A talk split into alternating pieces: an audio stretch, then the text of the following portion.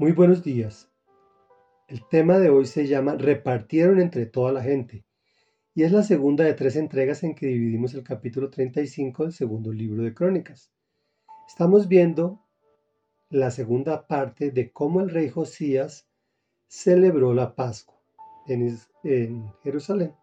Y dice así, una vez preparada la ceremonia, los sacerdotes ocuparon sus puestos y los levitas se organizaron según sus turnos conforme a la orden del rey. Al sacrificar los animales para la Pascua, los sacerdotes rociaban la sangre y los levitas degollaban los animales. Luego entregaban a cada familia patriarcal del pueblo la porción que ésta debía ofrecerle al Señor, como está escrito en el libro de Moisés. Lo mismo hicieron con los bueyes. Después asaron los animales para la Pascua conforme al mandamiento. Además, cocieron las otras ofrendas en ollas, calderos y sartenes y las repartieron rápidamente entre toda la gente. Luego prepararon la Pascua para ellos mismos y para los sacerdotes descendientes de Aarón. Los levitas tuvieron que prepararla para ellos mismos y para los sacerdotes, porque éstos estuvieron ocupados hasta la noche, ofreciendo los holocaustos y la grasa.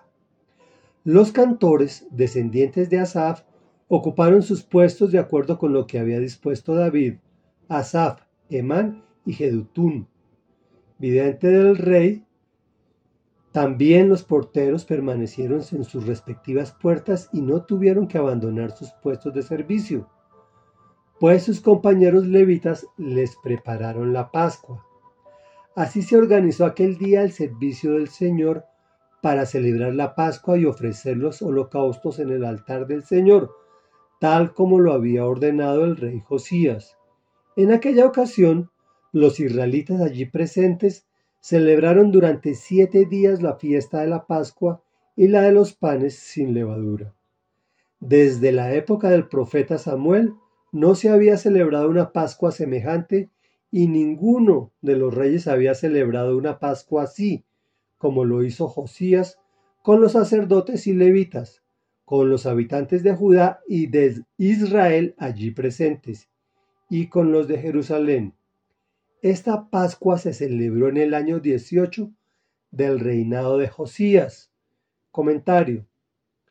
El rey preparó la ceremonia para hacer un sacrificio al Señor como está escrito en el libro de Moisés. Repito, no puedo agradar a Dios según mi parecer. Él nos ha instruido cómo debemos aproximarnos a Él, reconociéndolo como único Señor y Dios, en el nombre de Jesús, pues solo hay un camino. Jesús dijo, yo soy el camino. No hay más caminos.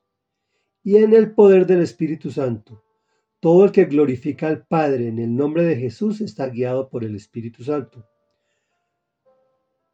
Luego entregaban a cada familia patriarcal del pueblo la porción que ésta debía ofrecerle a Dios. Aparte, cocieron las otras ofrendas en ollas, calderos y sartenes y las repartieron rápidamente entre, entre toda la gente. Luego prepararon la Pascua para ellos mismos. Entendamos que lo que están haciendo es repartiendo comida para todo el pueblo. Por eso el pueblo al alabar a Dios estaba siendo también alimentado. Entendamos que el honrar a Dios es el mandamiento más importante. Y al honrar, en este caso, sirviendo al prójimo, también, también estamos honrando a Dios. Al hacer esto se cumple el Antiguo y el Nuevo Testamento y esto le agrada al Señor. Por otro lado, los cantores, porteros, sus compañeros levitas le prepararon la Pascua. Jesús dijo, lo único que los identifica a ustedes como míos es que se amen los unos a los otros. Reflexión.